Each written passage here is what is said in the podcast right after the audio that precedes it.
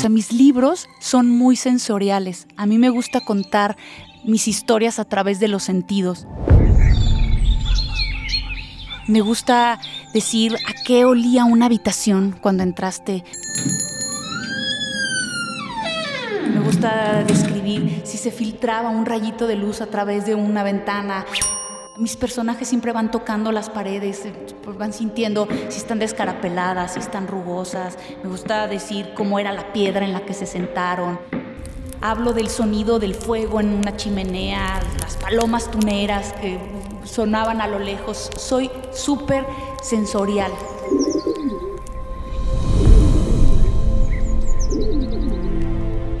Espacio Solaris presenta. ¿Cómo es la historia vista desde los ojos de una mujer? Una perspectiva distinta hará que volvamos a ver los sucesos de la historia encontrando distintos paradigmas, distintas realidades que nos ayuden a construir un nuevo presente.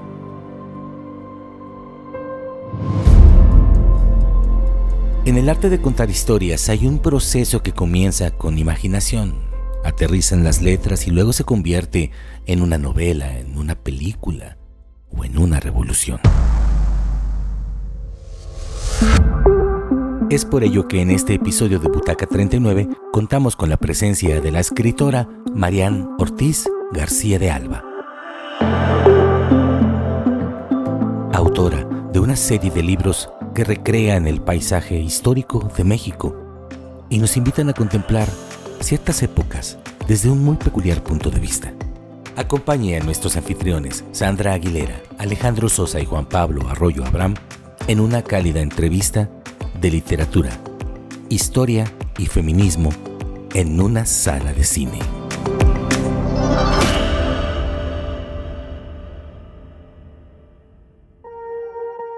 Hola, yo soy Sandra Aguilera y bienvenidos a esta Butaca 39. Hola, bienvenidas y bienvenidos. Estamos en Butaca 39. Yo soy Alejandro Sosa. Hola a todos, todas. Mi nombre es Juan Pablo Arroyo Abraham, soy director de cine y estamos muy contentos el día de hoy aquí en Butaca 39 por tener a una gran invitada, gran amiga, Mariana Ortiz García de Alba, que vino a la Feria del Libro con la gran excusa para todos nosotros de promover dos de sus libros más recientes, que es El sabor de la tierra y La mujer de las águilas. Bienvenida a Butaca 39, Marian. Gracias, muchas gracias. Gracias por la oportunidad. Estoy bien contenta de estar aquí con ustedes.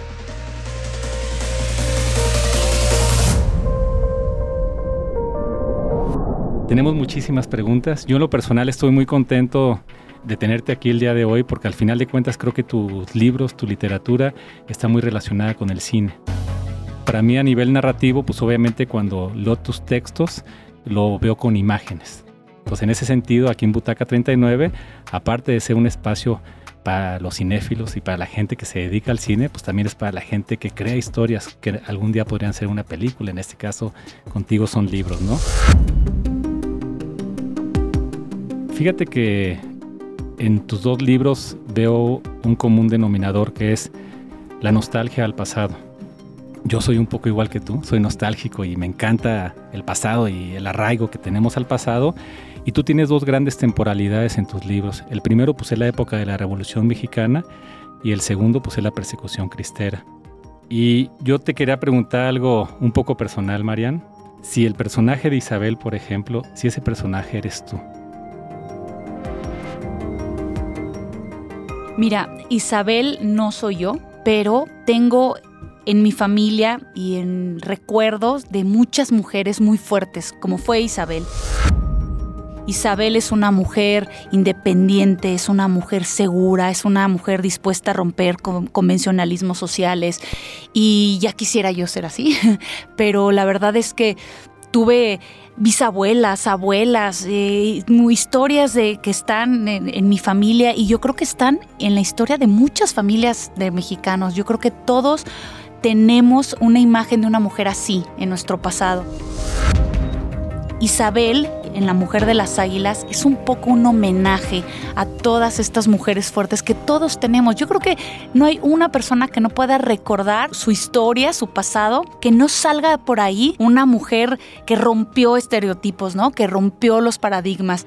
Ese es como mi, mi, especie de homenaje a todas esas mujeres que en la época en que ni siquiera existía el feminismo, ellas ya estaban defendiendo su lugar y abriéndose camino. Y sí, efectivamente, en La Mujer de las Águilas hago una especie como de analogía con la hacienda en ruinas. Isabel es una mujer que ha vivido cosas muy fuertes, que trae muchísimas ruinas de su vida ahí adentro. Y la idea es que el libro sea como una especie de vaivén, así muy sutil, que va de cómo se va reconstruyendo la hacienda y cómo ella misma va reconstruyendo su vida, al mismo tiempo que va eh, arreglando puertas, arreglando marcos, también se va arreglando ella misma. Entonces vamos a ver ahí un, un proceso de reconstrucción exterior y uno interior. Obviamente, como ya lo dijiste, Isabel, no eres tú, pero te identificas con ella, ¿no? Pues sí, la verdad es que identificarnos con mujeres fuertes, con mujeres dispuestas a, defender sus ideas y todo, pues siempre increíble, ¿no? Yo, yo claro que sí me identifico con ella, pero no, no soy yo.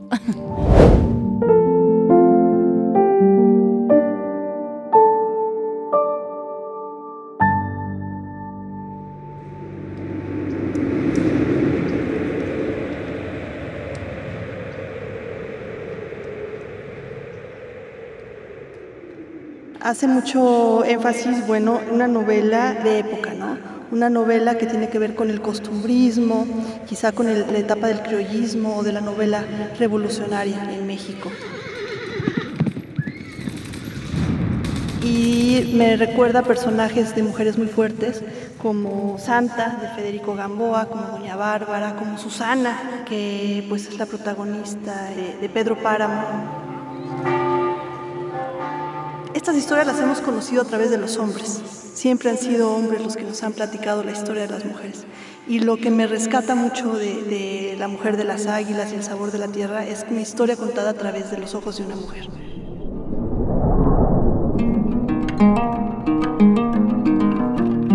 Quisiera preguntarte eso.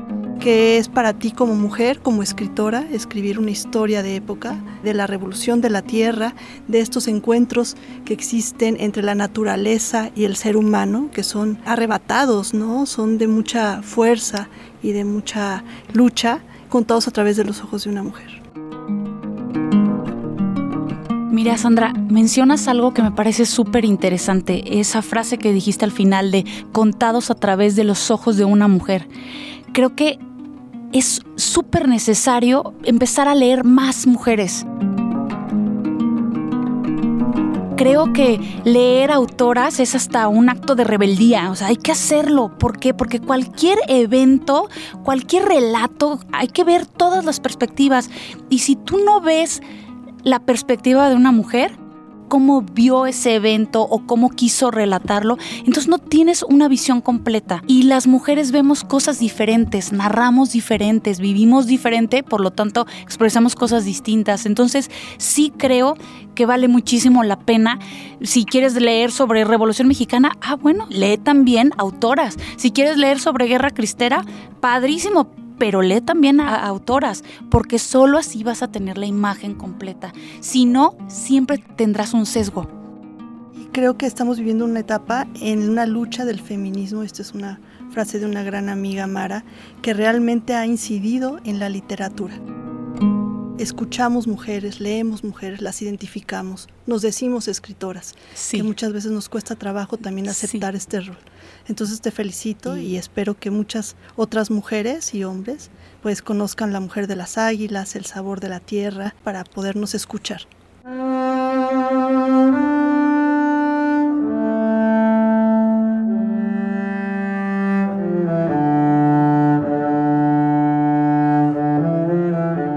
Mí me gustaría saber cómo fue tu decisión o si fue una decisión consciente o no. Siempre delatas un poco lo que, pues, que traes en, cierta parte de tu mente, ¿no? Pero justo em, a mí me llama la atención si fue una decisión, me parece que tu literatura es como muy descriptiva, me imagino, como decía Juan Pablo, una película y yo me imagino películas como Arráncame la vida, con una fotografía muy, muy bonita, muy cuidada, con unos colores como están empastados tus libros, como muy en sepia, como estos tonos revolucionarios que son melancólicos incluso. Y me llama la atención y quisiera saber si fue consciente, porque yo leía que desde que eras muy niña tenías una afición por escribir, ya como algunos cuentos y cosas por el estilo.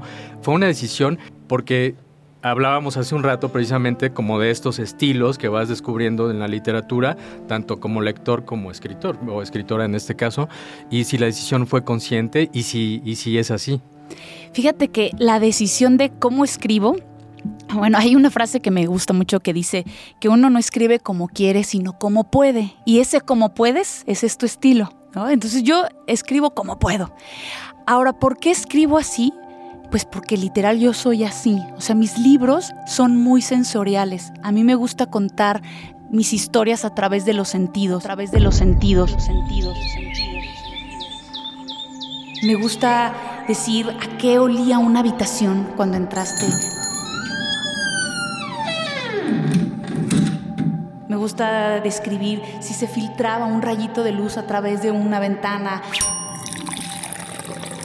Mis personajes siempre van tocando las paredes, eh, van sintiendo si están descarapeladas, si están rugosas. Me gusta decir cómo era la piedra en la que se sentaron. Hablo del sonido del fuego en una chimenea, las palomas tuneras que sonaban a lo lejos. Soy súper sensorial.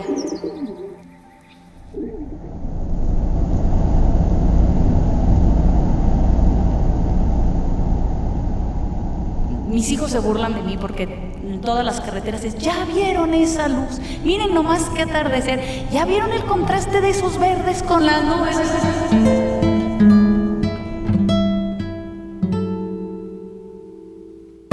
Y sí, así escribo, pues porque así soy. Entonces, por eso te digo, escribo como puedo. Y hay mucho de tu personalidad entonces en tu, en tu literatura. Sí, sí, completamente.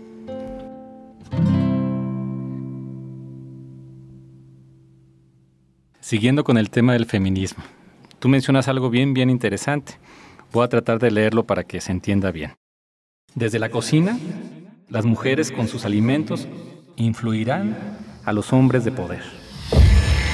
Y yo puse algunos comentarios aquí que en El sabor de la tierra y La mujer de las águilas, aparte de ser escritos por una mujer, son una búsqueda de reivindicación a la función de la mujer en el poder.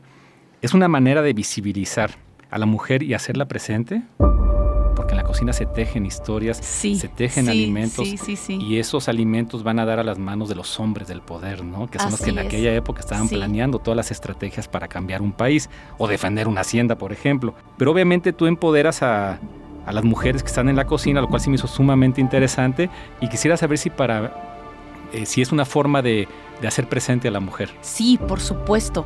El sabor de la tierra parecería que es una historia contada en códigos de hombre, ¿no? Hombres, el hacendado, el que lucha, el que defiende, el que ataca la hacienda, este, la herencia pasa a los hombres, etcétera, ¿no? Eh, el gran heredero de las águilas era el hombre y la hermana pues, también estaba ahí, pero no, ella no era la heredera, era el hombre. Sin embargo, a final de cuentas, el ritmo de la historia está, se fija en la cocina. Ahí es donde la novela va a agarrar su ritmo, su, esencia, su cadencia, se hace en la cocina. ¿Por qué? porque ahí es donde se están guisando los sueños, se están guisando las, las esperanzas de los personajes y con sus platillos, yo soy como muy específica en eso, como los platillos que se van cocinando ahí van influyendo completamente en las decisiones de aquellos que creen que tienen el poder, pero en realidad el poder está en esos platillos, ¿no?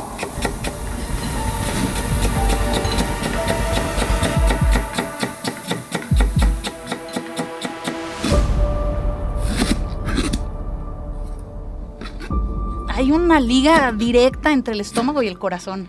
Si te conquistan el estómago, ya es un pasito más al corazón, ¿no?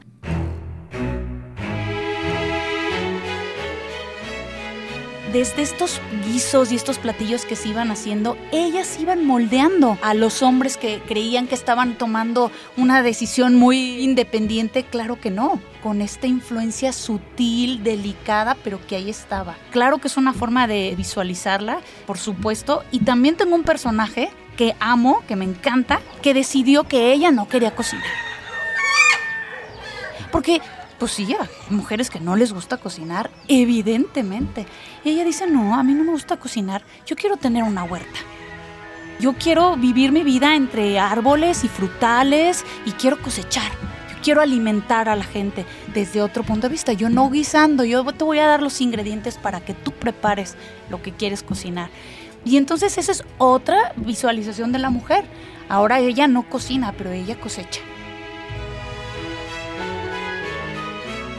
Coincido totalmente contigo en que los hombres simplemente somos, somos la cabeza, pues las mujeres son el cuello. Y la cabeza se mueve hacia donde el cuello dice. ¿eh? Entonces yo feliz de la vida de ser dominado por mujeres, porque al final de cuentas yo siento y ojalá los hombres no me quieran linchar después de esto, pero las mujeres tienen un nivel de percepción, un nivel de acción, inclusive de estrategia, mucho más afinado que el de los hombres. Los hombres somos un poquito animales, un poquito brutos, no todos, y creo que la mujer es la parte cerebral de la relación, ¿no?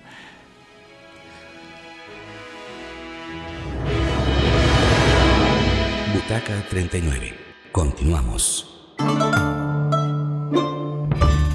Me llama mucho la atención que tus personajes sean pues como muy característicos de un México que conocemos en diferentes momentos a través de pues personales y, también a través de películas. Nosotros, pues que nos dedicamos un poco más a la parte del cine, me remiten mucho a, a Como agua para chocolate, películas como de este estilo. Y te preguntaría si alguna vez tienes la intención de escribir más como para el cine, si en algún momento lo has, lo has pensado, un guion más que un, que un libro, y si fuera, si fuera así, ¿hasta dónde arriesgarías en el sentido de ya las imágenes? ¿Qué pasaría si lo llevaras al cine? ¿Qué, qué clasificación sería la película que veríamos? Nunca he hecho guion, se me hace súper atractivo me preguntas, ¿te interesaría? Sí, claro, pero habría que explorarlo, ¿no? Hay que, hay que meterse y, y entender de qué se trata. Una película con un guion mío me encantaría que fuera bonita, pero quisiera que fuera algo más. No, no solamente bonita. Me gustaría que fuera una película que te hiciera sentir muchas cosas. No, no, más cosas bonitas. También que te, que te, que te incomode. Que también que a lo mejor que en algún momento la película hasta peste, ¿no? O sea, no, no, no, no, no quedarme solamente en imágenes bonitas. La clasificación se la dejo a los expertos, obviamente, pero sí, o sea, que sea una película que, te haga sentir, y los sentimientos son, van de todo tipo, no, no, no nomás los bonitos, que te haga sentir cosas, eso me encantaría.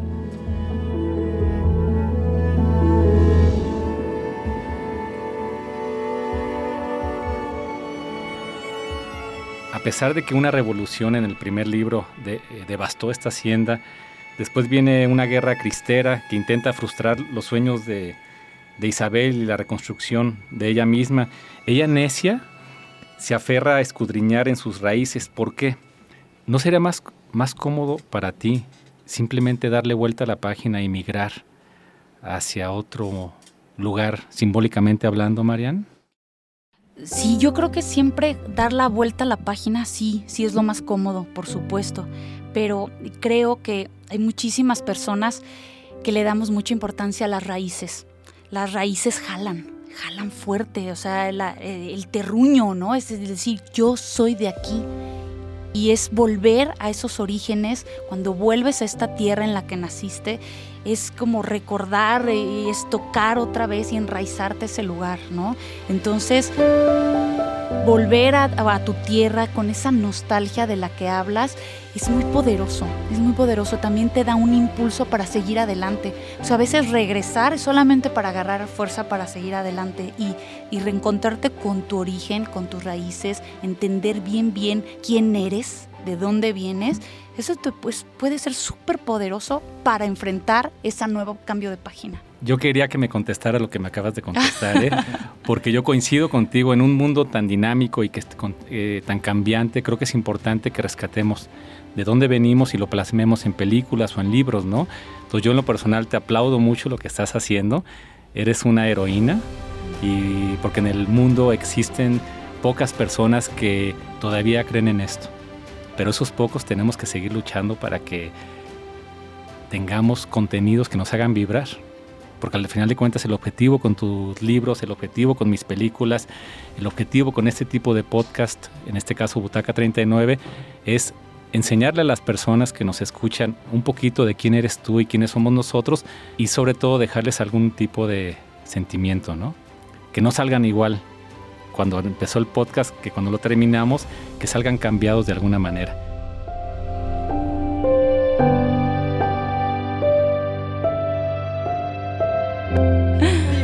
Seguido una línea recta en cuanto a tus temáticas, ¿no? Desde tus cuentos de raíz, ahora estas dos novelas, pero en tu próximo proyecto das un giro, un vuelco totalmente distinto. Cuéntanos un poco más acerca de este Forrest Gump mexicano que Ay, recorre qué, todo el qué país. bueno que me preguntas porque estoy súper contenta con este nuevo libro. Está increíble, estoy súper satisfecha, súper emocionada. Mira, este libro se llama Pinole, Germán Silva corriendo por las venas de México. Y estoy contando una biografía novelada.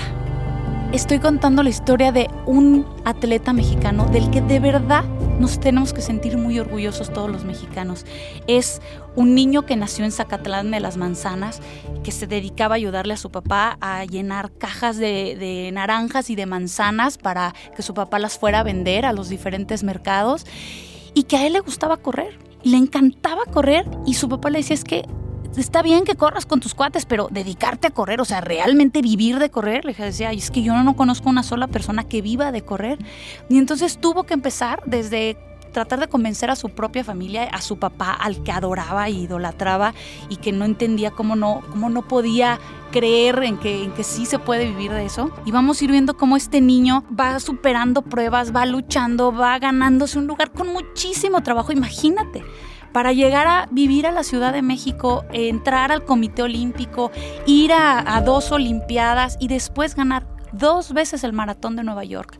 Ese es Germán Silva, un gran atleta que después de tocar la gloria con estos dos este, maratones de Nueva York, en lugar de dedicarse a, pues, a, vivir de sus historias y de... Porque pues en ese momento tuvo muchos patrocinios, sacaron unos tenis que se llamaban Silva Runner y bueno, o sea, pues pudo haberse quedado en sus laureles, estar muy a gusto. Decidió ponerse un reto más, porque él es un hombre de retos y se puso el reto de atravesar todo el país corriendo, de Tijuana a Tulum. 5.000 kilómetros en 100 días. Tuvo que correr un promedio de 50 kilómetros diarios. Eso es más de un maratón al día. Es muchísimo.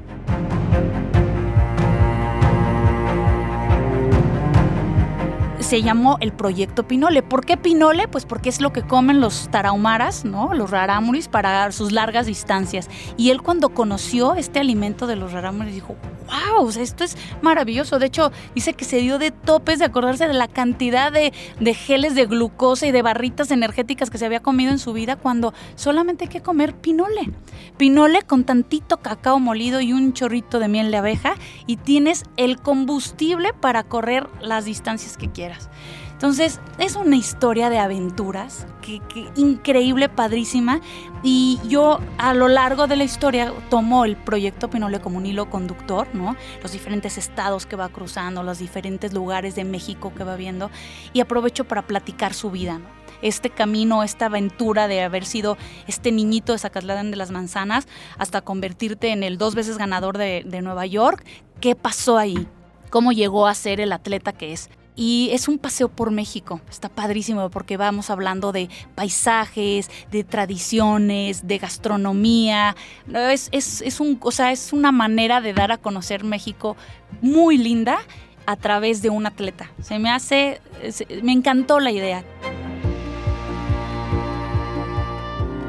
Tú sabes que los escritores lo que más queremos es una historia que contar, una buena historia que contar. Y de repente me llega Germán con esta historia y dije, no, bueno, o sea, claro que la vamos a platicar, la vamos a escribir y estoy súper contenta. recuerdo eh, cuando vino, nos visitó Silverio, nos decía que todo ser humano tiene una historia que contar, ¿no? Entonces, bueno, tengo unas ganas de, de leer el proyecto Pinole, muchas gracias. Espero que pronto lo tengamos aquí. No, pues nada, nada más como finalizar. Me imaginé una road movie con esa, con esa historia. Eh, finalizar nada más diciéndote que, pues que te agradecemos mucho haber estado aquí en, en, el podcast de Butaca 39 del Espacio Solaris. Y bueno, pues invitar a todo mundo a que, a que conozca mucho más de tu literatura. Por mi parte, pues agradecerte y, y bueno, desearte todo el éxito del mundo. Yo en lo personal te agradezco muchísimo, Marian, que hayas estado el día de hoy con nosotros, compartiendo eh, algo tan profundo como son tus historias.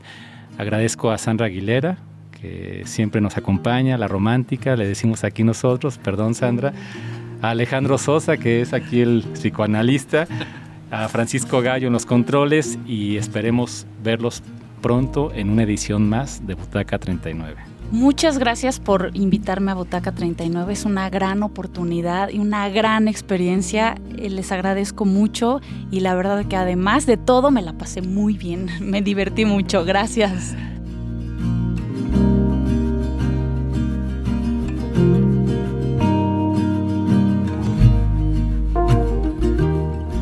Esta fue una producción de Espacio Solaris y Huella Digital.